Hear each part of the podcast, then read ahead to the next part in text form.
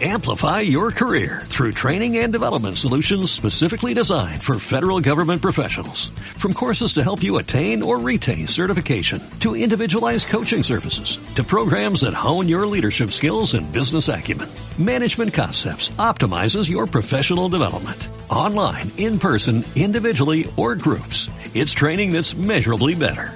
Learn more at managementconcepts.com. That's managementconcepts.com. Bienvenido al podcast de Living Room. Esperamos que disfrutes este mensaje y que sea de gran ayuda para tu vida. Mantente conectado y suscríbete a nuestro canal. ¿Qué tal si empezamos este tiempo? Se siente poniendo este momento en manos de Dios. Tú que me estás viendo una transmisión online, quizás no es tan fácil concentrarse con los niños corriendo, con los platos sonando, pero haz un intento. Tú que nos estás viendo de cerrar tus ojos por un momento y sencillamente entrar en contacto con tu Padre. Padre, te damos gracias, Señor, por estar aquí, gracias por tu presencia. Y nosotros sabemos que una palabra tuya es suficiente para cambiarlo todo. Una palabra tuya es suficiente para sanar, Señor. Por eso no vinimos simplemente a una rutina religiosa, vinimos a escuchar tu palabra que es poderosa para cambiar nuestra vida y nuestra realidad, Señor ponemos en este momento nuestras cargas delante de ti. Y este es el tiempo donde tú le dices a Dios cuáles son tus cargas y las pones ahí. Yo no lo puedo hacer por ti, pero tú le dices, Padre, estoy preocupado por esto y te entrego esta carga, Señor, porque tú eres mi proveedor. Pon esa carga que tienes ahí, tú que me estás viendo en la transmisión, pon esa carga en manos de Dios. Este es el momento también donde tú le haces tus peticiones a Dios, Señor. Tú sabes que esto está en mi corazón, ayúdame, dame fuerzas. Este es el momento donde tú te deshaces de tus temores, de tu ansiedad, de tu preocupación y te apropias de la verdad del reino de Dios. Así que Hazlo tú ahí. Gracias Señor porque tú nos estás escuchando Señor. Gracias Señor. Ponemos este tiempo en tus manos sabiendo que va a ser poderoso Señor. En el nombre de Jesús. Amén. Ahora sí, dale un super aplauso a Dios para empezar esta reunión. Ok. Saben que últimamente, digamos, tengo en mi corazón durante esta temporada hablar acerca de cansancio. Y hablo acerca de cansancio porque hay muchas personas que me han dicho que se sienten cansadas, cansadas de sus múltiples responsabilidades, cansadas de tanto trabajo, personas que tienen hijos pequeños que se levantan en la madrugada y están cansados de levantarse todos los días, atender a los niños, personas cansadas de lidiar con una misma situación por mucho tiempo de seguido. De hecho, hace unos días hice un post en, en mi Instagram donde puse gente cansada de todos los meses no saber de dónde va a sacar, dónde va a salir sus ingresos para pagar sus compromisos mensuales. Y quizás tú te has sentido cansado de, esta agonía de no saber cómo vas a pagar tus cuentas. Gente cansada, y por eso en mi corazón quiero seguir hablando acerca del cansancio y hoy hablarlo desde otra perspectiva. Sabes que todos los que estamos aquí tenemos sueños de Dios. Aunque lo reconozcas o no, todos los que estamos aquí tenemos sueños de Dios en el corazón. ¿Hay alguien aquí que, me pueda decir, hey, yo tengo claro cuáles son los sueños de Dios en mi corazón? ¿Alguien aquí que levante la mano y me diga, lo tengo claro? ¿Verdad? O tiene sueños de Dios en el corazón. Ahora, muchas veces, óyelo bien, esos sueños que Dios ha puesto, que Dios te ha hablado, es algo que tú escuchaste y lo tienes aquí en el corazón, es muy diferente a lo que ven tus ojos naturales. Estamos claros, tienes estos sueños en el corazón que es como una imagen de tu vida. Estos sueños tienen que ver con esta imagen en donde te vistes con una familia, quizás estás soltero, quieres tener una familia y este sueño tiene que ver con esta imagen, te vistes con una familia o te vistes prosperando en tus negocios o te vistes cumpliendo tu propósito o te vistes viviendo en otro país. Son los sueños de Dios y los tienes aquí en tu interior. Es algo que escuchaste, pero por momentos la realidad es muy distinta a lo que tú tienes en el corazón, a estos sueños de Dios. Y cuando esto ocurre, vienen dudas. ¿Quiénes aquí tienen dudas acerca de... Dudas, todos tenemos dudas.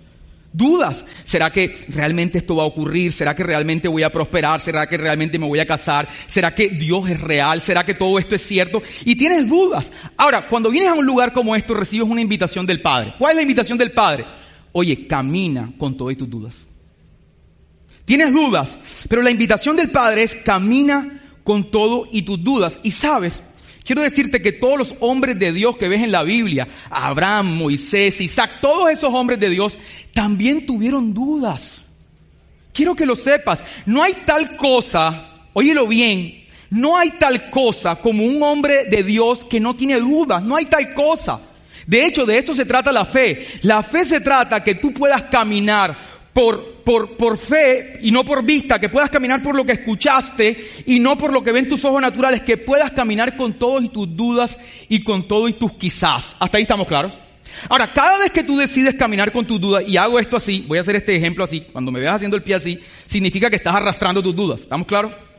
Entonces, cada vez que tú caminas con todas tus dudas, hay una fricción emocional. Hay un desgaste emocional. Cada vez que tú caminas con tus dudas, hay una fricción emocional. Es decir, te, te, atreves y caminas, pero no ves cosas y entonces vienen temores, vienen emociones, viene pánico y sigues caminando. Entonces hay una fricción emocional. Y si tú no sabes administrar esa presión emocional, con el tiempo tú empiezas a dejar de aventurarte a buscar estos sueños y estas promesas de Dios. ¿Por qué? Porque cualquier o la mayoría de los milagros o la mayoría de las cosas extraordinarias que vas a conseguir en nombre de Dios, la mayoría de los sueños que vienen de Dios, que son más grandes que tus posibilidades, van a tener esta fricción emocional porque requieren que tú camines con todo y tus dudas. Entonces, cuando tú no administras bien esto, tú vas a dejar de hacerlo. No va a ser de un día para otro, pero te vas a empezar a agotar y por un momento ya no vas a querer aventurarte, ya te vas a cansar de aventurarte porque no quieres lidiar con esta fricción emocional. Quiero ponértelo en contexto para, para que me entiendas un poquito.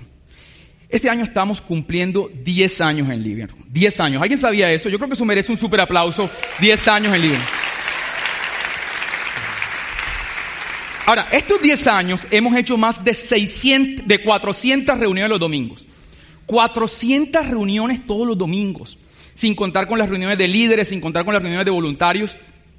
Y durante todos estos 10 años hay algo clave en medio de la situación. Y es que nunca hemos tenido los recursos para poder hacer esto. Es decir, que desde el día que empezamos hasta el día de hoy, nuestros ojos naturales nunca han visto el dinero o los recursos para poder avanzar o para poder continuar. Sin embargo, con la incertidumbre de si van a venir o no van a venir los recursos, nosotros hemos avanzado y esto ha traído cierta fricción emocional. ¿Estamos claros? Cada vez que nos hemos mudado, solo en Barranquilla nos hemos mudado cinco veces. Algunos estuvieron en esas cinco mudadas. Levanten la mano quienes han estado en esas cinco mudadas. Y cada una de esas mudadas era lo mismo. No hay recursos, no hay posibilidades con que vamos a pagar los equipos, con, qué, con cuáles son los líderes, con qué vamos a financiar esto. Y nosotros hemos ido avanzando. Y cada uno de esos avances tiene fricción emocional. Y nos hemos mudado eh, o nos hemos instalado en seis ciudades. Tenemos seis campus y cada vez que lo hemos hecho ha sido una fricción emocional. Eso por el lado del living room, ni contarte por el lado personal. Tengo cuatro hijos. Tres hijos, perdón. Cuatro. Tres hijos. Natalia va a decir, ¿cuál es el cuarto? Tres, tres, tres. Tres, tres, tres. Tres hijos que, que comen, ¿verdad? Y gastan como si me tuvieran rabia. De verdad, son unos niños que, consumen. Y, y todo esto genera fricción emocional cada vez que yo tengo que salir a pagar las cuentas. Oye, y hay un momento, escúchame, hay un momento en que yo me he visto diciéndole a Dios, hey, ya, hey, ya, Dios, basta ya. Lo que tú vayas a hacer, hazlo, pero sin tanto misterio. Ya, ya estoy, ya, ya me agoté de esta paridera. Y esto me hizo acordar de un meme de Victoria Pedretti que vas a ver en pantalla. Hay un momento en que yo le digo, güey, ya. Güey, ya, ya, ¿qué más quiere? Llevo 10 años, llevo 10 años arrastrando esto y esto me carga, estoy cansado. Lo que vayas a hacer, hazlo. Hazlo sin tanto misterio. Quiero que alguien me diga esta mañana si algún día se ha sentido así, le ha dicho a Dios, hey, güey, ya. ¿Alguien le ha dicho a Dios? Casi todos. Güey, ya, ya. El Señor nos está escuchando y está de arriba, así que puedes decirle con tranquilidad. Güey, ya. Y sabes, esto me hizo acordar de un personaje en la Biblia que literalmente le dijo a Dios, ya. Literal. Ahora, tengo que contarte la historia, la historia es un poco larga, pero yo te lo voy a contar súper entretenida. Y además, necesitas escuchar los detalles de esta historia. Porque en los detalles de esta historia, Dios te va a hablar. Y estamos hablando del profeta Elías. Atento a los detalles. Resulta que hay un rey que se llama Acab. El libro de Reyes dice que de todos los reyes de Israel, este fue el peor. Un rey pagano. Se casó con una mujer que se llama Jezabel. Esta mujer era medio bruja y adoraba a dioses paganos. Cuidado con quien te casas. Adoraba a dioses paganos.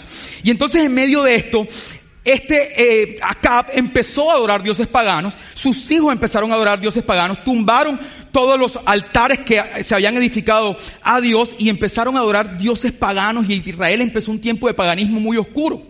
En ese contexto aparece Elías y entonces Elías aparece, ¿verdad? Y le dice al rey, oye, a causa de todo este mal y de todo este paganismo, no va a llover en Israel hasta que yo lo diga. ¿Estamos claros hasta ahí? Ahora, tú lees eso en la Biblia, lo lees casual no va a llover en Israel. Tú sigues la Biblia y pasas a la otra página como si nada. Eso hacemos. Pero piensa que en este acto de ir al rey hay fricción emocional. ¿Por qué? Oye, tú vas y le dices a un rey que tiene ejércitos, que es poderoso, que es pagano. Ese hombre va pensando, ¿y si me vuela la cabeza cuando le digo eso? ¿Y si me meten en la cárcel? ¿Y si llueve? ¿Tú crees que él no pensaba todo eso como tú y yo lo pensamos? Pero con todo y eso, ya saben lo que estoy haciendo, ¿verdad? Fue donde el rey. Y hay fricción emocional. Ahora, nosotros no leemos esa fricción porque suponemos que es un hombre especial. No hay tal cosa como un hombre especial que no tiene dudas. Que te quede claro. Ahora bien, entonces empieza un una, periodo de tres años y medio sin lluvia, un periodo largo. Y este eh, Elías, este profeta, también se enfrentó a la misma sequía que él profetizó. Entonces viene el primer asunto, ¿de qué vivo? Como tú a veces piensas de qué voy a vivir. Y lo primero fue que Dios le dijo que fuera un arroyo y que ahí lo iban a alimentar unos cuervos. Y piénsalo por un momento, los cuervos traían comida todos los días y muchas plataformas como esto se ha hablado, Dios es proveedor. Y Dios te va a alimentar, así sea con cuervos. Es verdad.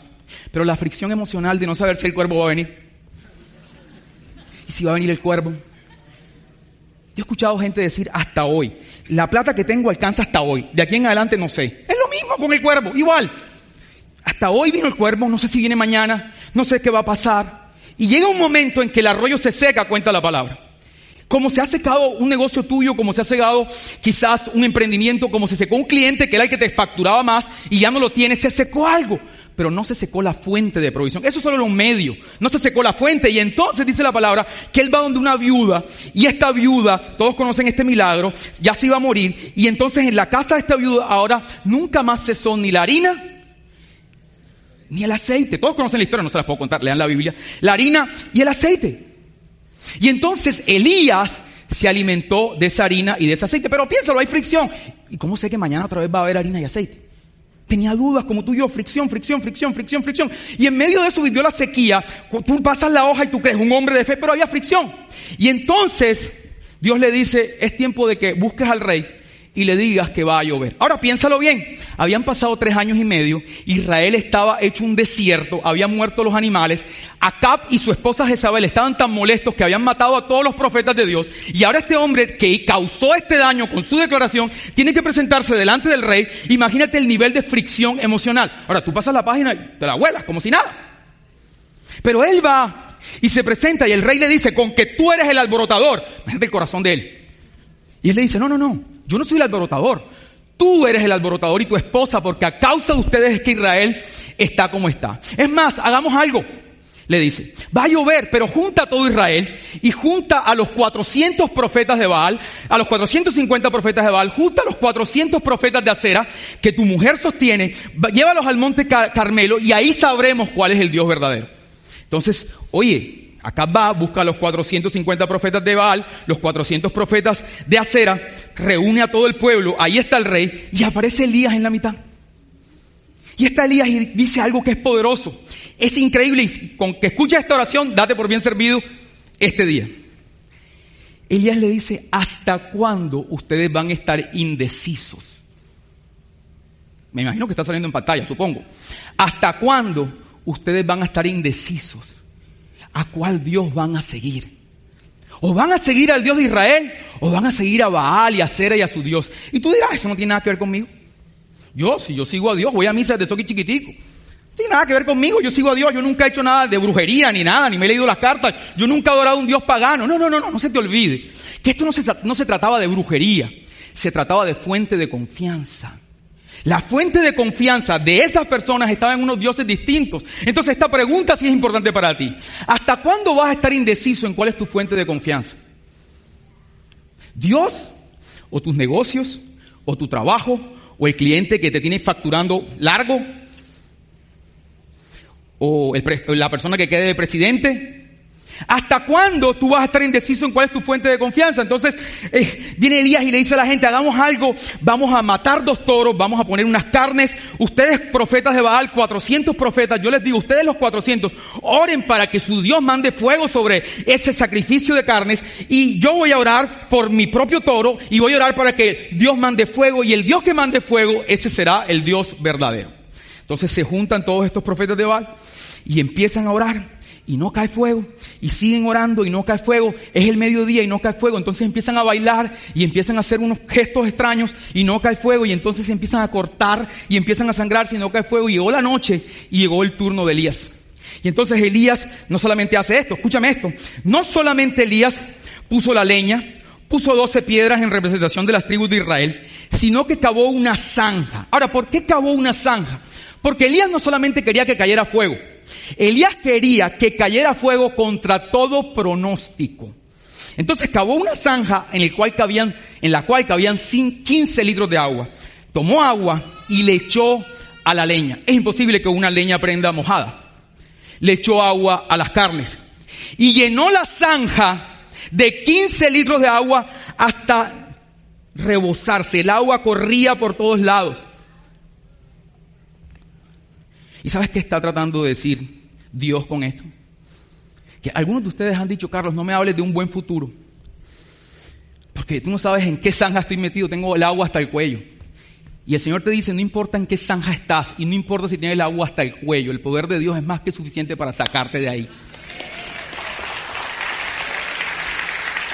Entonces está este asunto y Elías dice, Padre, muestra que tú eres Dios y muestra que yo soy tu siervo y cae un fuego poderoso que dice la palabra que lamió el fuego y no quedó absolutamente nada. Y aquí viene una parte clave. La parte clave es que el pueblo de Israel, dice la palabra, dijo, este es nuestro Dios. El pueblo de Israel reconoció que el Dios de Israel era el Dios verdadero.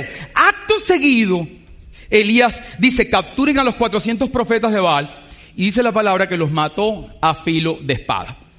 Ahora bien, entonces, después de haber matado a estos profetas, habla con el rey y le dice, hey, Acab, ya va a llover, ve a tu casa, descansa y come, porque viene la lluvia. Y Acab se va en su carruaje a descansar y a comer. Y dice la palabra que Elías se va al monte Carmelo a orar para que la lluvia cayera. Acto seguido, después de orar y la lluvia ya está cayendo, dice la Biblia que Elías se aprieta el cinturón sobre su manto, es decir, se pone el manto y se aprieta el cinturón. Este manto representa la unción de Elías, el poder de Dios sobre él. Se aprieta el manto y empieza a correr a una velocidad extravagante porque ya eh, acá había avanzado bastante desde que él le dijo que se fuera a comer y empieza a correr tipo flash y se pasa a Acab y llega primero a Jezreel que a Acab. Ahora Acab llega donde su esposa, ¿verdad? Y le cuenta, mi amor, mira lo que pasó. Oye, definitivamente estábamos equivocados. El Dios verdadero es el Dios de Israel. Cayó el fuego y Elías mató a todos tus profetas. Y esta mujer se ha vuelto un demonio. Y ha dicho algo como, que me hieran mis dioses, que me maten mis dioses, si mañana a esta hora Elías no está muerto. Y manda un mensajero a que le diga esto a Elías. Ahora, aquí viene la parte interesante de la historia.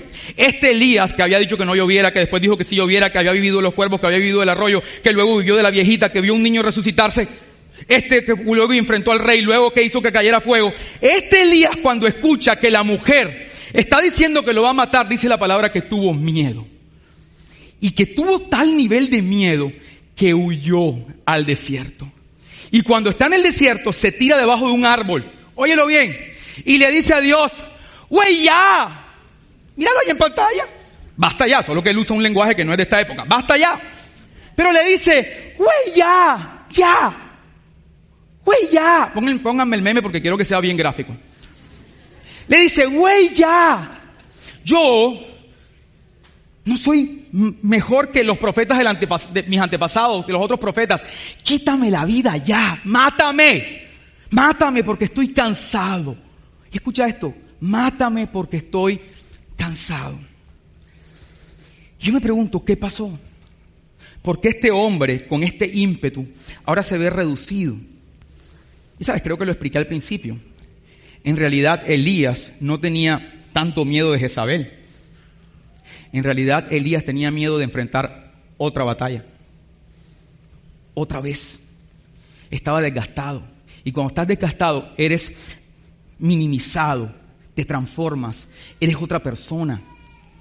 Cuando estás desgastado, ya no quieres vivir, algunas personas han estado tan angustiados que escuchan una voz que les dice, estoy cansado de la vida. Algunas personas están tan cansados que dejaron de soñar y es como que te pensionas emocionalmente. Algunos se pensionan a los 60 años, Otros se pensionan a los 20.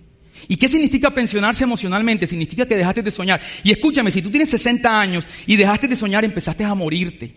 Si tus recuerdos son más grandes que tus sueños, empezaste a morirte. Y si estás y eres un joven de 20 años y estás pensionado emocionalmente y dejaste de ir por cosas grandes, empezaste a morirte aun cuando tengas 20 años. Y lo que ha pasado es que estás cansado emocionalmente. Ahora, cuando ves la historia de Elías, te vas a dar cuenta que ese cansancio lo ocasionaron cuatro ladrones que le fueron robando su energía, de los cuales quiero hablarte hoy. Por eso este día quiero hablarte cuatro ladrones que te roban la energía para que los identifiques, estés atento a ellos y puedas seguir avanzando hacia los planes que Dios tiene para ti. ¿Quién está conmigo esta mañana? Ok. Primer ladrón. Estar haciendo cosas que no deberías estar haciendo. Estar haciendo cosas que no deberías estar haciendo. ¿Cuál era el propósito de Elías? El propósito de Elías en la Biblia era que el pueblo de Israel se volviera a Dios. ¿Estamos claros? ¿Cuál era el propósito de Elías? Pregunto, cuando cayó el fuego sobre esos toros, ¿la gente no reconoció a Dios? ¿Lo reconoció o no? Escúchame, de hecho, escucha esto. Esto del sacrificio del toro es una señal del sacrificio de Cristo. Lo que pasó fue que el fuego, llámale como le quieras llamar fuego, juicio, cayó sobre el toro para que entonces no tuviera que caer sobre el pueblo. Entonces, ¿por qué Elías mató a los 400 profetas? ¿Quién le dijo a Dios que revelara, quién le dijo a Elías que revelara a un Dios violento cuando Dios se estaba revelando como un Dios de gracia? Hacer cosas que Dios no te mandó a hacer te quitan la energía. Y quizás tú estás metido en muchos proyectos y en muchas cosas al tiempo y estás perdiendo enfoque. Quizás, escúchame bien, todo lo que te hablan que implica dinero, tú dices que sí. Y no necesariamente porque haya dinero de por medio, tienes que decir que sí. Porque quizás te crees el mejor eh, negociante, el mejor empresario, porque estás metido en todo y has hecho el peor negocio que puedes hacer, sacrificar tu calidad de vida y sacrificar tu tiempo. Escúchame, la pobreza de la era moderna no es la falta de dinero, es la falta de tiempo para disfrutar la vida. Y quizás tú te crees el mejor emprendedor y la gente te admira y todo el mundo te admira porque haces un negocio y haces el otro, pero negociaste con tu tiempo a un punto que estás asfixiado y estás agotado. Quiero que sepas que tú estás hoy en algunas cosas. Estás metido en algunos proyectos, en algunos compromisos sociales. No porque debas estar ahí, sino porque no fuiste capaz de decir que no. Y para eso necesitas estar atento a tu propósito. ¿Sabes que cuando Jesús estuvo en la tierra, la gente quería que Jesús hiciera de todo? Entre eso, la gente quería que Jesús fuera rey. Lo vas a ver ahí en la, en la carta de Juan, lo vas a ver, perdón, en Juan, en el Evangelio de Juan, lo vas a ver, que la gente quería que Jesús fuera rey. Y mucha gente lo quería forzar a que él fuera rey. Y dice la palabra que él se escabullía entre la gente. Porque si tú no escoges en dónde debes estar, la gente va a escoger por ti. Y quizás te van a decir, tienes que ser un empresario, esto es lo que debes hacer, tienes que ser un artista, esto es lo que debes hacer, tienes que tener varios, este negocio, este negocio, eso es lo que debes hacer, tienes, no sé, que tener hijos ya, eso es lo que debes hacer. Y entonces, como tú no tienes claro cuál es tu propósito, empiezas a decirle que sí a la gente. Y terminas atrapado en cosas que Dios no te mandó a hacer que te empiezan a agotar. Incluso en reuniones sociales. ¿Sabes qué?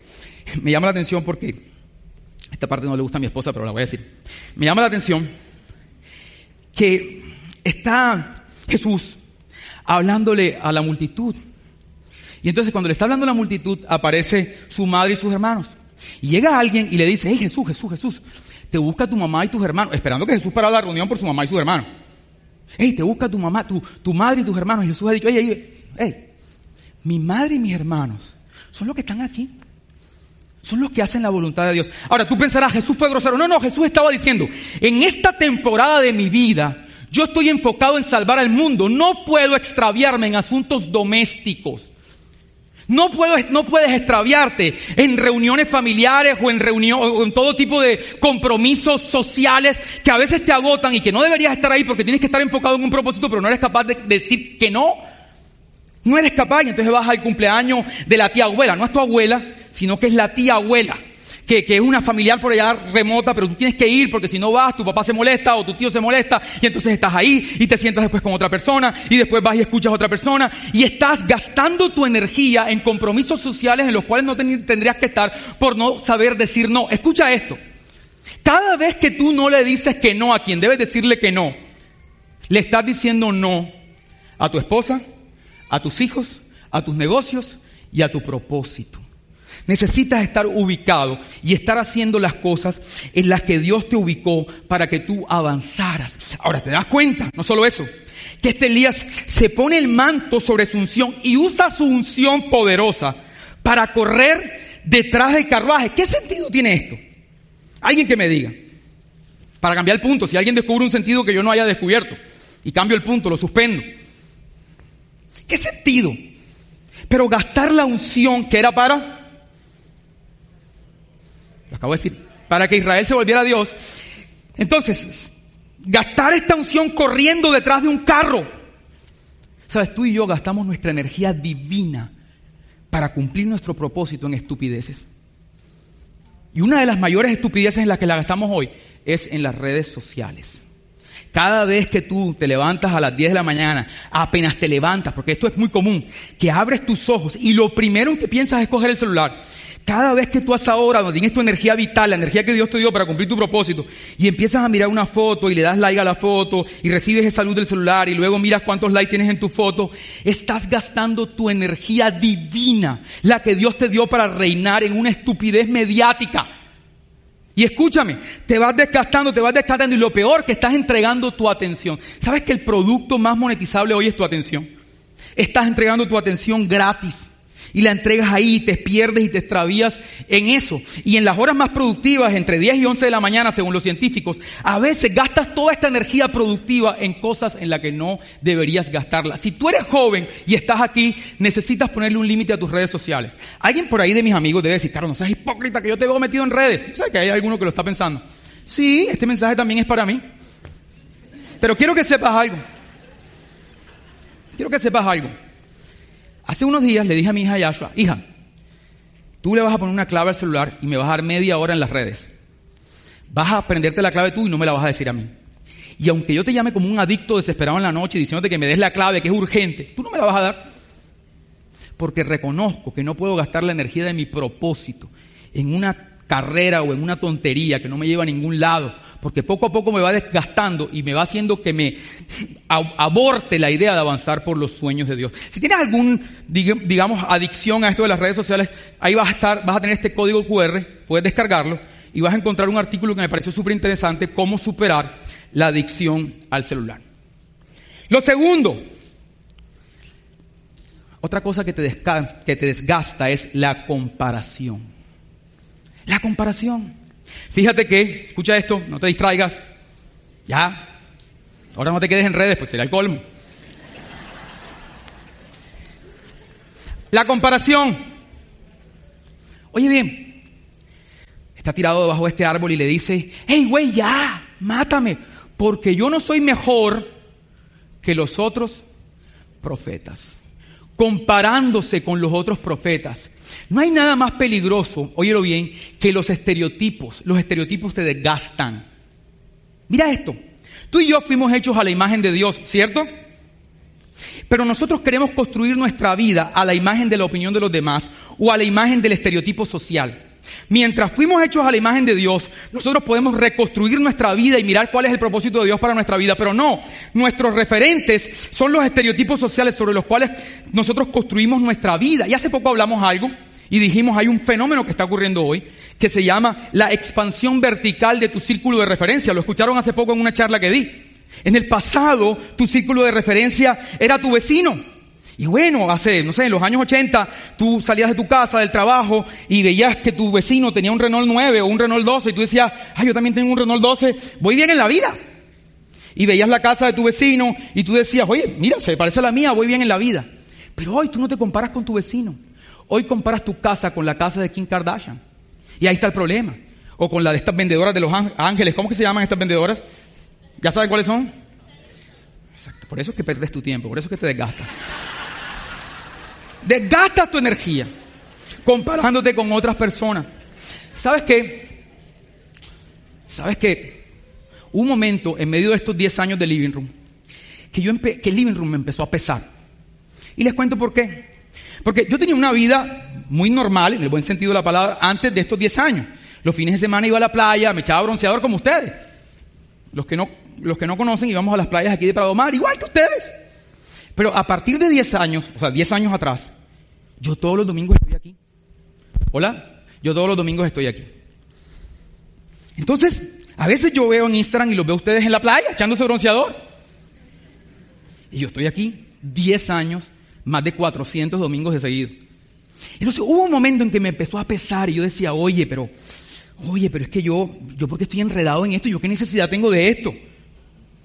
Y empezó a empeorarse cuando empecé a compararme con mi hermano. Porque mi hermano se levanta los domingos, seguramente me está viendo en, pantalla, mi hermano se levanta los domingos y él tiene esta vida que empieza a regar las matas, el domingo. ¿Sabes? Después de los 30 todos amamos las matas. Yo digo, yo quiero regar mis matas también.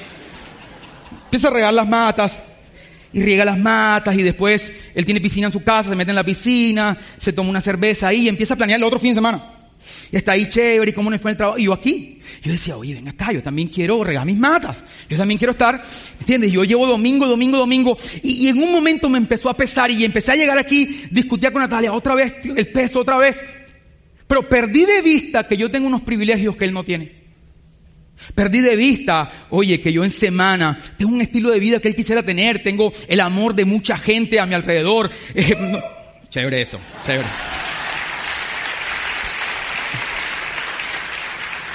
Entre semana manejo absolutamente mis horarios, puedo manejar mi tiempo, viajo mucho, conozco muchos lugares. Cada vez que voy a uno de esos lugares me tratan súper bien y me llevan a los mejores restaurantes, conozco los mejores restaurantes de Colombia. Y al compararme con él, pierdo de vista el valor que yo sí tengo, cómo es mi vida, el valor de lo que yo sí tengo por estar mirando lo que no tengo al verlo a él. Y eso me desgasta. En estos días, ahora hace poco en Semana Santa, escuchaba a mucha gente decir, ay, es que me toca trabajar en Semana Santa. Tú sabes que hay, por, por, el tema de teletrabajo, mucha gente que trabaja en Estados Unidos le tocó trabajar en, en Semana Santa. Ay, es que, ay, qué injusto trabajando en Semana Santa. Varias personas, oye, venga, primero empecemos que son pocos los países que tienen vacaciones en Semana Santa. Empecemos por ahí. Que nosotros vivimos de, fin de semana, de festivo en fin de semana, y eso no pasa en ningún otro lado del mundo. Y segundo, Mucha gente, cuando se acaban las Semanas Santas, tú sigues a tu trabajo. Mucha gente se acaban las Semanas Santas y siguen de Semana Santa porque no tienen trabajo. Deberías estar agradecido porque tienes trabajo, porque estás trabajando con una empresa extranjera, porque te pagan en dólares. En fin, mil cosas, pero si te comparas, pierdes de vista el valor que tú tienes. Lo pierdes, incluso en el amor. Aquí que están mis amigos de pareja saludable, consejeros. No, no, no, les, no, no han visto esas parejas. Ay, es que yo quisiera es una puya para mi esposa. Es que yo quisiera, yo quisiera que tú fueras más cariñoso. Es que es, como, a veces pueden ver otro hombre cariñoso y dicen, mira cómo es de cariñoso con su esposa. Y se comparan. Oye, pero ese hombre es un flojo yo no soy un flojo. Así de sencillo, tú no puedes comparar y entonces sentirte mal porque tu marido no te da beso. Ay, es que no me da beso. Sí, pero es que tú no conoces la vida de otro. Puede que sea muy besucón, pero es un flojo, no trabaja. Yo de pronto no te doy tantos besos, pero trabajo.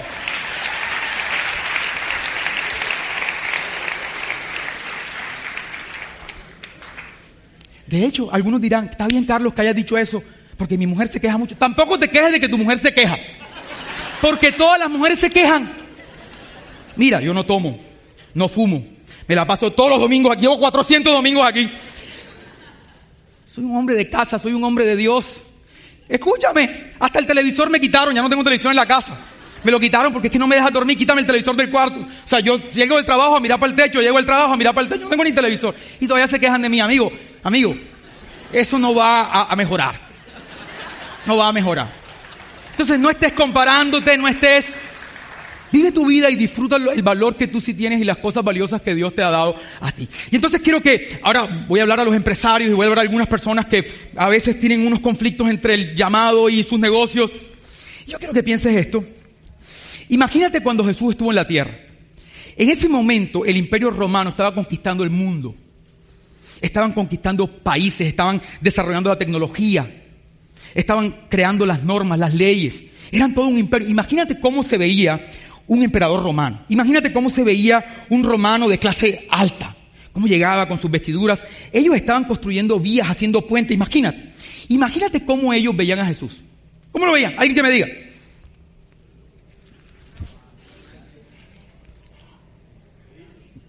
como un loser, como un hippie, un loser, un tipito ahí. Ah, ahí, está, ahí están los tipitos hablando de, de, espirituales. Nosotros haciendo vías, haciendo puentes, cambiando el mundo. Y ahí está este tipito y con su, con gentecita hablando locura. Imagínate que Jesús fuera intimidado por el estereotipo del momento. hubiera abandonado su propósito.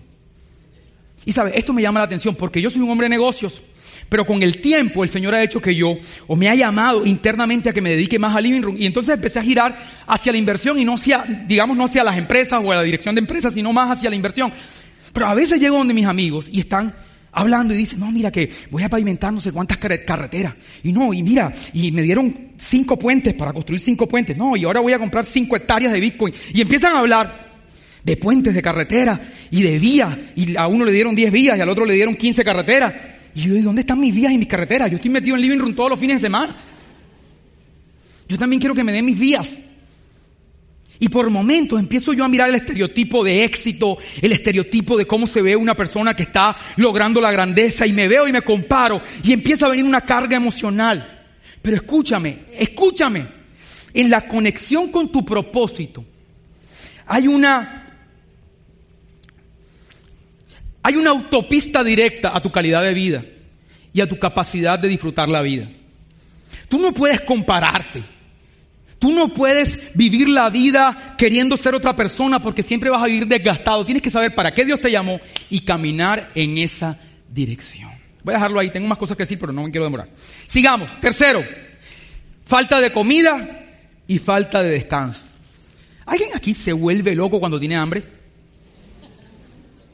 no, no, me reconocerías. Sé que predican living room, no puede ser. No me reconocerías cuando yo tengo hambre. Yo voy llamando desde que voy en la vía, voy llamando a la persona que nos colabora en la casa. Ves sirviéndome ya, que voy llegando. Yo soy de esos. No me reconocerías porque cuando estoy cansado, cuando tengo hambre, veo la vida de otra manera. Mi perspectiva cambia. Y algunos de ustedes tienen grandes problemas y, y dicen, tengo problemas gigantescos y en realidad tienes una perspectiva distorsionada porque estás cansado. Porque no has descansado y cuando no descansas ves los problemas más grandes de lo que realmente son. Por eso, cuando este hombre se tira y le dice, güey ya, y se tira debajo del árbol, lo que hace Dios, lo primero, antes de decirle cualquier cosa, es le da comida, le da pan y le da agua. Y dice la palabra que cuando le dio pan y agua, Elías recibió fuerzas nuevamente y pudo caminar durante 40 días y 40 noches. Y algunos de ustedes están esperando un milagro de Dios, pero lo que necesitas es comer de forma saludable y descansar. ¿Hasta ahí estamos claros? Ahora, hemos hablado mucho de comer saludablemente y de descansar en living room y no quiero este punto enfocarlo ahí, pero te dejo un código QR para que lo sigas y puedas seguir creciendo en esta área, rutinas de alimentación y de descanso para mantener tus niveles de energía altos. Lo que le estoy recomendando aquí no es cualquier cosa. Ahí lo tienen, descárguenlo. Yo quiero hablar de otro tipo de alimento. Porque la palabra de Dios dice, el mismo Jesús, no solo de pan vive el hombre, sino de toda palabra que sale de la boca de Dios. ¿Sabes que mi hija Yashua, mi hija Yashua está por aquí? No te escondas, Yashua. ¿Dónde está? Ah, por aquí está. No te voy a llamar, no te preocupes, mi amor. Mi hija Yashua hace unos años empezó a hacer gimnasia. Gimnasia. Y la mamá le decía, Yashua, tienes que alimentarte bien porque tú quieres ser una deportista de alto rendimiento, tienes que comer proteínas, tienes que alimentarte bien, tienes que comer verduras porque necesitas fortalecer tus músculos para poder hacer lo que quieres hacer. Y decía, no, es que a mí no me gustan ni las proteínas, ni me gusta nada de eso, no quería comer. Ahora, es peligroso que tú pretendas ser un deportista de alto rendimiento, ahora voy contigo, es peligroso que tú pretendas ser un deportista de alto rendimiento y no comas proteínas y no comas vegetales, ¿estamos claros? Ahora, también es peligroso que tú vayas por los grandes sueños de Dios y te olvides que Dios está contigo. También es peligroso que tú vayas por la grandeza que Dios tiene para ti y pierdas la conciencia de que Él te acompaña. Necesitas alimentarte de la palabra de Dios, porque las presiones que van a aparecer cuando tú estés caminando hacia el destino que Dios tiene para ti no son de tu tamaño ni del tamaño de tus posibilidades, son del tamaño de Dios. Entonces esas presiones son del tamaño de quien te hizo la promesa. Y si tú no estás alimentado de la palabra de Dios y te olvidas de la conciencia que Dios está contigo, esas presiones te van a destruir. Necesitas alimentarte de la palabra de Dios. Sabes que los discípulos vieron miles de cosas hacer a Jesús. Por ejemplo, a los que les gusta el dinero, Pedro vio cuando Jesús sacó plata de la boca de un pez. Algunos dirían, Señor, enséñame eso, enséñame eso, te lo pido por favor. Mil cosas. Hizo que la comida se multiplicara, resucitó gente. Y tú nunca viste a un discípulo diciendo, enséñame eso, enséñame eso. Pero en cambio sí le dijeron a Jesús, enséñanos a orar. Porque ellos sabían que la conexión con todo lo poderoso que Cristo hacía estaba en esos tiempos donde él escuchaba a su Padre. Y si tú no escuchas a tu padre y te tomas ese tiempo para escucharlo, oye, entonces no te seas irresponsable como mi hija Yashua con el deporte. No seas irresponsable y no te aventures a ir por las grandes cosas de Dios sin tener la conciencia de que Dios está contigo. Hasta ahí estamos. Ahora, el asunto empeoró con mi hija. Porque es que ella no solamente no quería comer proteínas y vegetales, sino que según su cosmovisión del mundo, ella quería comer perro, pizza, gaseosas, para no dar nombres aquí que nos están viendo, gaseosas, todo tipo de porquerías. Entonces, no solamente no se quería alimentar, sino que se quería alimentar más. Y con nosotros es exactamente igual. Quieres ir por las cosas grandes de Dios, no te alimentas de la palabra de Dios, pero peor aún, te alimentas de la porquería que otros te dicen. Y esto es muy común, no con gente extraña, es con tus propios familiares. Tus propios familiares, tu mamá, tu papá, oye, es que la situación está terrible. Mira, ponte el tapaboca otra vez, que es que esto no se ha acabado. Tú crees que se ha acabado, pero no se ha acabado, todavía está matando gente. No ves a la gente muriendo. Le estaba hablando con un familiar y me decía esto. Escucha esto que parece, parece no peligroso, pero escúchalo. Me decía, está hablando de una puerta. Mira esto. Me acabo de acordar. Mira esto. Oye, me decía papi, papi, imagínate que tuvimos que arreglar una puerta. La conversación casual. Tuvimos que arreglar una puerta y costó 700 mil pesos. Papi, ¿tú puedes creer que una puerta haya costado 700 mil pesos, papi? Yo no lo puedo creer. Papi, 700 mil pesos. Y seguía diciendo, en un momento, al estar escuchando eso, en mi cabeza, en mi cableado neuronal, empezó a venir esta idea. 700 mil pesos son bastante plata. Como que yo no me había dado cuenta. 700 mil pesos no son nada. No es nada. Pero si tú andas con gente que pondera que 700 mil pesos es una fortuna, en algún momento se vuelve tu realidad. Y entonces sales a la vida, 700 mil pesos, Señor, y ese, ay, me quiero comprar este carro, ¿y cuánto consume de gasolina? ¿Qué cuánto consume de gasolina? Cómpralo. Y estás todo el tiempo, ay, que la platica, que el centavito, que la carne, porque estás escuchando gente que no debería escuchar. Ahora no vas a maltratar a tu papá o a tu mamá, no los vas a maltratar, ahora viene alguien que, ¿entiendes? No, no, no, no. Por ejemplo, en mi casa mi mamá que me está viendo y siempre ve esto, mami, yo sé que me estás viendo. Ella me dice, ¿hablaste de mi hijo? No, siempre me está viendo. Yo, yo tengo que proteger a mis hijos, mami, esto, esto es por el, por el bien del mundo. Yo tengo que proteger a mis hijos de, lo, de las cosas que mi mamá dice. En la nevera, ay, en la nevera Kalin, ay hijo, te vas a morir, hijo. Porque si yo vi, yo, yo tenía un sobrino que abrió la nevera y se paralizó y se murió. Hijo, ven acá. No, no, eso no es cierto lo que dice tu abuela, hijo. No te vas a morir. Mami, por favor, no andes hablando de muerte en la casa. Ay, apaguen los focos, papi. Que le dicen a los niños, ay, apaga los focos que tu papá no tiene plata, pobrecito. Hijo, mira, nosotros no somos ningunos pobrecitos, hijo. No somos pobrecitos, no creas eso. Entonces tú lo ves casual. Entonces no te alimentas de la palabra de Dios, pero sí te alimentas de la basura que escuchas, de lo que anda diciendo la gente, de la crisis, de la política, una cantidad de cosas. Y cuando vienes a ver, oye, por favor, Estás agotado emocionalmente y no puedes ir por la grandeza de Dios. Y por último, ya con este cerramos, necesitas saber que te agota aislarte. Aislarte. Y te das cuenta que Elías corre. Y lo primero que hace es que llega a Berseba y ahí deja a su criado. Antes de irse a la cueva, deja a su criado. Y su criado representa la gente de Dios que estaba al, al lado de él para apoyarlo. Ese criado representa un hombre de Dios que te habla. Y, quiero que sepas que el enemigo es real. Aunque no hablamos mucho de eso en Living Room, pero es real. Las tinieblas son reales. Y, y, estas tinieblas no van a poner estos pensamientos intimidantes, no van a poner estas mentiras en tu cabeza cuando tú estás aquí. Ahora tú te estás riendo, estás escuchando la palabra de Dios.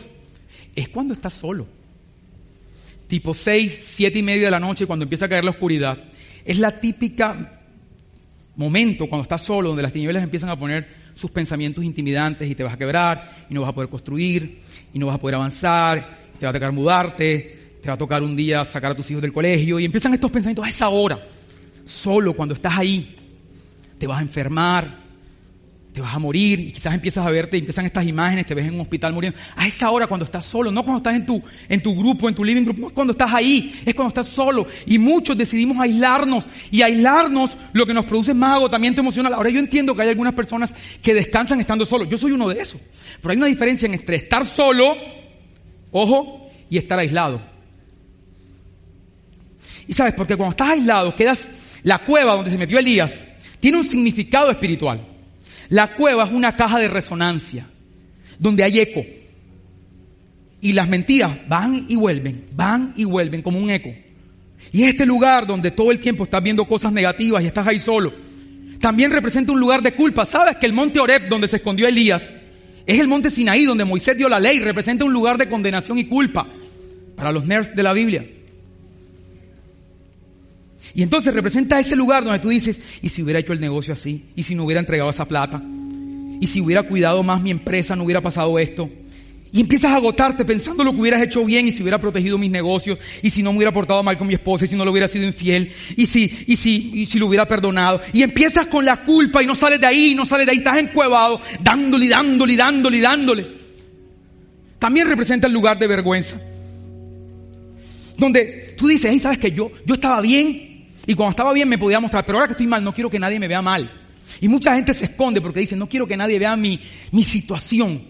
No, me tengo vergüenza de cómo estoy, tengo vergüenza de que me quebré, tengo vergüenza de que mi mujer me dejó, tengo vergüenza de, oye, de que perdí a mi familia, tengo vergüenza y te porque tienes vergüenza. Yo recuerdo que una temporada de mi vida, en agosto sale un libro que se llama Mayor que todo, escrito por mí, se lo recomiendo. Y en ese libro cuento una historia de mi vida que muy pocos conocen. En un momento yo empecé a enfrentar ciertos pensamientos negativos y como una depresión. Y esta depresión y esta angustia venía como en la noche. Era horrible. Y sabes, yo empecé a aislarme. Y yo me aislaba. Y entonces mi esposa me decía, vamos a la calle, que no te hace bien estar aislado. Pero tú sabes por qué yo me aislaba también. Me aislaba por todo lo que le acabo de decir. Pero también porque estando ahí, teniéndola ahí al lado, yo podía echarle mi basura a ella. Entonces yo la cogí y le echaba mi basura, que nada, tú no ves cómo estoy. ¿Me entiendes? Entonces, lo que le quería decir a Dios se lo decía a ella. Toda mi basura encima de ella, toda mi basura. Estoy mal, no me digas, no me hables, tú no ves cómo estoy, tú no me entiendes, tú no me ves. Eso es la cueva, tú no me entiendes, aquí estoy. De hecho, Elías le dijo a, a Dios, hey, es que tú no sabes, tú no entiendes. Mataron a todos tus profetas y solo quedo yo. Y Dios le dijo, no, no, no, no, no, quedan siete mil. No eres el único que tiene problemas en la vida, hijo. Hay otra gente que tiene problemas, no te aísles porque tienes problemas, porque otra gente también se ha equivocado. Y yo estaba ahí, yo estaba ahí. Pero Natalia, una esposa maravillosa. Yo cuento cosas de Nati simplemente para que se ríen, pero lo mejor que me ha pasado a mí en la vida es mi mujer. Entonces, para que les quede claro. Porque no falta, no falta el que dice, no falta el que dice, pero ¿por qué trata así al amor? Estoy jugando. Pero ¿por qué trata así al amor? Estoy jugando. Por favor. Y entonces, ella me decía, mi amor, vamos a salir, no te hace bien estar ahí. Yo estaba como un perro tirado en el piso, no te hace bien, vamos a salir. Hasta que tú sabes cómo se ponen con el cerelele, vamos a salir, vamos a salir. Yo dije, no, o salgo o esto no se va a acabar. Y salía. Y cuando salía, efectivamente, te voy a explicar por qué. Porque a mis amigos no le puedo echar la basura que le puedo echar a ella. Entonces yo tenía que incorporarme. Escucha esto. Tenía que poner mis hombros rectos. ¿Cómo se llama esta postura? Erguido tenía que ponerme erguido, levantar mi mirada, porque iba a hablar con otras personas. Y cuando yo me pongo erguido, hay una cosa clave en esto, que una persona que está mal siempre está así, tirada, tiene posiciones como de posición fetal, pero, pero cuando tú te pones erguido y levantas tu mirada, es como una chispa. O sea, ocurre algo desde tu exterior hasta tu interior. Es como que tu exterior le manda un chispazo a tu interior para que se active. Y tu posición le dice a tu interior cómo debes estar. Hey, por eso hay muchos coach que te dicen, lo primero que tienes que hacer antes de salir en la mañana es pon tus hombros erguidos y mira hacia el frente y no pongas tu mirada hacia abajo, porque tu postura es clave. Y entonces, cuando yo me salía y cambiaba mi actitud, entonces iba con mis amigos y mis amigos me hacían reír y contaban sus problemas y decían sus cosas y yo me reía y me olvidaba del problema y efectivamente estaba mucho mejor no estando aislado. Por eso es que Dios le dice a Elías, ponte de pie. Él quería que Elías cambiara su postura primero. Hey, no estés en el piso porque en el piso no vas a salir de ahí. Ponte de pie, ponte erguido. que te voy a hablar, pero para que me puedas escuchar, no puedes estar ahí en posición fetal, porque en posición fetal estás escuchando la culpa, la vergüenza, la desgracia. Ponte de pie y ponte en actitud de escucharme. Sal de la montaña. Y cuando salgas de la montaña yo te voy a hablar. Y hay algunos que quieren escuchar la voz de Dios, pero Dios no te puede hablar ahí tirado. Porque esa es la posición en la que te has decidido voluntariamente escuchar la voz de las tinieblas. Levántate, ponte erguido, pon tu cabeza al frente porque el Padre te va a hablar. Y ponte de pie porque esto es en serio lo que voy a decir. Cierra tus ojos, por favor. Porque lo mismo que Dios le dijo a Elías te lo va a decir a ti.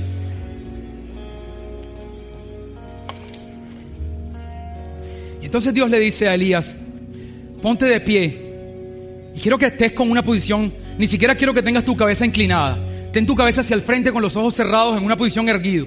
Dios le dice, ponte de pie, sal de la cueva. Y es lo que vas a hacer ahora. Estás diciendo, hey Señor, salgo de esta actitud que tengo ahora. Cuando pongas esto, tus hombros, espiritualmente estás diciendo eso. Salgo de esta actitud y ponte de pie y mira al frente. Que te voy a hablar. Dice la palabra que primero pasó un viento muy fuerte que quebró piedras y ahí no estaba la presencia de Dios. Luego vino un fuego que incineró todo y ahí no estaba la presencia de Dios.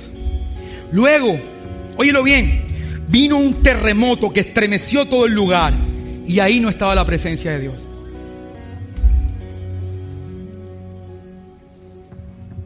Y luego vino como un silbido.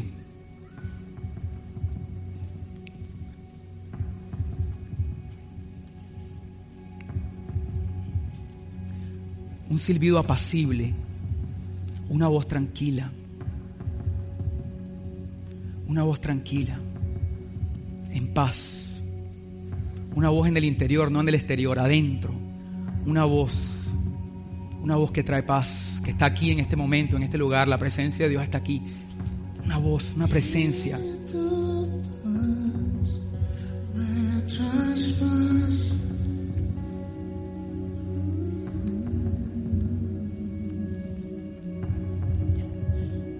Sabes qué le estaba diciendo Dios a Elías con toda esta situación? le estaba diciendo, no pongas tu enfoque en el ruido amenazante del mundo. No pongas tu enfoque en los vientos de nuevas pandemias y enfermedades amenazantes. No pongas tu enfoque en el fuego de la crisis política, en el terremoto de las bolsas de valores, en el terremoto de las noticias dramáticas y catastróficas. Ahí no vas a escuchar mi voz, ahí en medio de eso te vas a llenar de pánico y no vas a poder escucharme. No pongas tu enfoque ahí. Ponlo en lo que estoy hablando, en lo profundo de tu corazón, en tu espíritu, no lo que ven tus ojos, allá adentro, allá adentro. Y entonces este susurro, este susurro le dijo a Elías, Elías, ¿qué haces aquí? ¿Qué haces aquí, hijo? ¿Qué haces en este lugar de culpa, de vergüenza, aislado? ¿Qué haces aquí? Cansado, ¿qué haces aquí? Y el Padre te está diciendo, ¿qué haces aquí? Pero ese, ese ¿qué haces aquí? Era, una pregunta muy importante. Porque Dios le estaba preguntando, ¿qué haces huyendo de una Jezabel que no tiene el poder de matarte? ¿Qué haces aislado, huyendo de unos pensamientos negativos, de estas mentiras que han venido a tu cerebro, que no tienen el potencial de matarte? Porque si estas mentiras pudieran matarte, ya lo hubieran hecho. Y eso te está diciendo el Padre. ¿Qué haces aquí aislado por estar escuchando mentiras? Has sobrevivido todos estos años, has pasado todas estas situaciones, has pasado todos estos gobiernos, has pasado crisis, has pasado y estás aquí con vida. ¿Qué haces aquí huyendo cuando tú sabes que esos pensamientos son mentiras, no tienen el poder de matarte? ¿Qué haces aquí significa? ¿Por qué no estás en la lluvia? Recuerda que Elías corrió en sentido contrario de la lluvia. La lluvia que tanto pidió por tres años Ahora estaba cayendo en Israel y él corrió al, corrió al desierto. Y el padre te dice, ¿qué haces aquí, hijo? Porque cada vez que corres de las presiones, cada vez que corres de algunos problemas, también estás corriendo de la promesa. Cada vez que corres de las presiones de tu matrimonio, estás corriendo de la promesa. Cada vez que corres de las presiones de tu empresa, estás corriendo de la promesa de Dios para tu empresa. Yo estoy contigo en medio de esas presiones. Aliméntate de mí, verás cómo se hacen pequeñas en mi presencia. Y el padre también le estaba diciendo a Elías, ¿qué haces aquí Elías? Cuando empezó a llover, empezó una nueva temporada en tu vida. Y hay alguien que tiene que escuchar esto, para eso viniste. Está a punto de empezar una nueva temporada en tu vida. Una temporada de avance del Padre. No te olvides de esta palabra y de este día está a punto de entrar en una nueva temporada. Por eso has tenido tanta intimidación. Porque Satanás sabe que él no puede robarte la bendición. Él no podía hacer que dejara de llover, pero sí podía hacer que tú huyeras de la lluvia. Y sabes, él no puede detener la bendición, pero puede hacer que tú huyas. Y tú hoy estás a punto de entrar en una nueva temporada. Por eso toda esta intimidación. Y el Señor te dice, empieza a disfrutar de la lluvia. Empieza a disfrutar de esta nueva temporada. Y empieza a conectar con la paz esta paz, esta presencia de Dios que te dice yo estoy contigo. Esta paz, esta paz que lo va a cambiar todo. Esta presencia que es tu garantía. Y escucha esto. Hoy es el día donde tú dejas de estar indeciso. ¿En cuál voz tú escuchas? Elías se paró delante del pueblo y le dijo, ¿hasta cuándo van a estar indecisos? ¿En cuál es su fuente de provisión? Y yo me paro delante del pueblo de Dios aquí y les digo, hijos, ¿hasta cuándo? ¿Hasta cuándo va a estar indeciso? ¿Cuál es tu fuente de provisión? ¿Es tu padre o es alguna otra cosa? ¿Qué haces aquí significa que Dios le dice a Elías, es tiempo de que tú también escojas cuál es tu fuente de confianza. Empieza a recibir la paz, la paz de Dios. Recibe la presencia de Dios, la paz del Padre. Recibe la obra. Amplify your career through training and development solutions specifically designed for federal government professionals. From courses to help you attain or retain certification, to individualized coaching services, to programs that hone your leadership skills and business acumen, Management Concepts optimizes your professional development. Online, in person, individually, or groups, it's training that's measurably better. Learn more at managementconcepts.com. That's managementconcepts.com.